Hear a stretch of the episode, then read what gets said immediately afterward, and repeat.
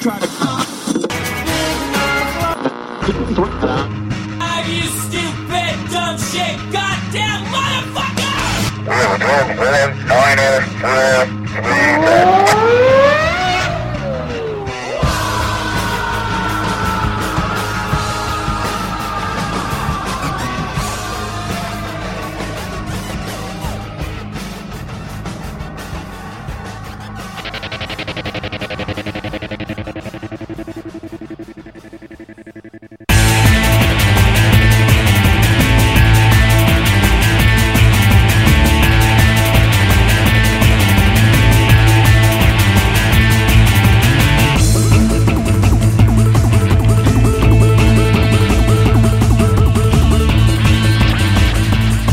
Sobe o som, amigo ouvinte, não mude o seu dial, porque você está no Auto Radio Podcast, a sua trilha sonora para o automobilismo. Eu sou o Ricardo Bannon e trazemos uma nova atração onde procuraremos dar nossas impressões de forma rápida sobre o que aconteceu no último GP de Fórmula 1. Hoje, há pouco tempo de terminado o GP do Bahrein, ele nos deu a sensação de mais uma primeira vitória histórica com Charles Leclerc vencendo sua primeira corrida tanto pela Ferrari como a sua primeira vitória na Fórmula 1. Mas um problema no sistema de energia acabou deixando o menino terminando a corrida de primeiro para terceiro, salvo por um safety car ocasionado nas últimas voltas pelas Renaults. Sim, as Renaults. As Renaults pararam simultaneamente na mesma volta.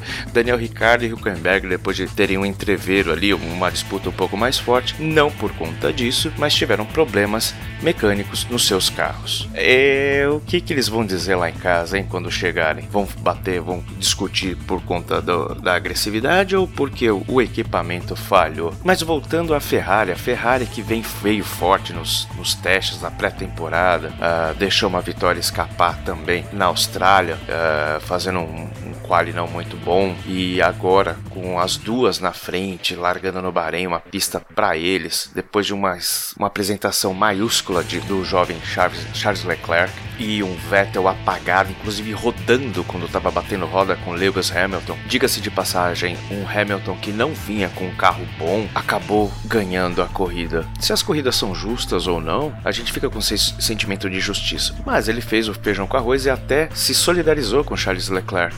Né? Ganharam, mas eles sabem que precisam correr muito atrás da Ferrari. E falando novamente em Ferrari, tem um amigo meu, Yuri Rezende, ferrarista de paixão, que há muito tempo já vem dando uma letra aí. Será que Vettel está no nível de uma Ferrari? Olha quantos erros esse cara cometeu. Eles sabem melhor que a gente que tá aqui fora do potencial de Sebastian Vettel. Mas ele vem errando muito. Ele perdeu um campeonato ano passado por conta dele mesmo. Foi- ninguém o suplantou. Ele se suplantou.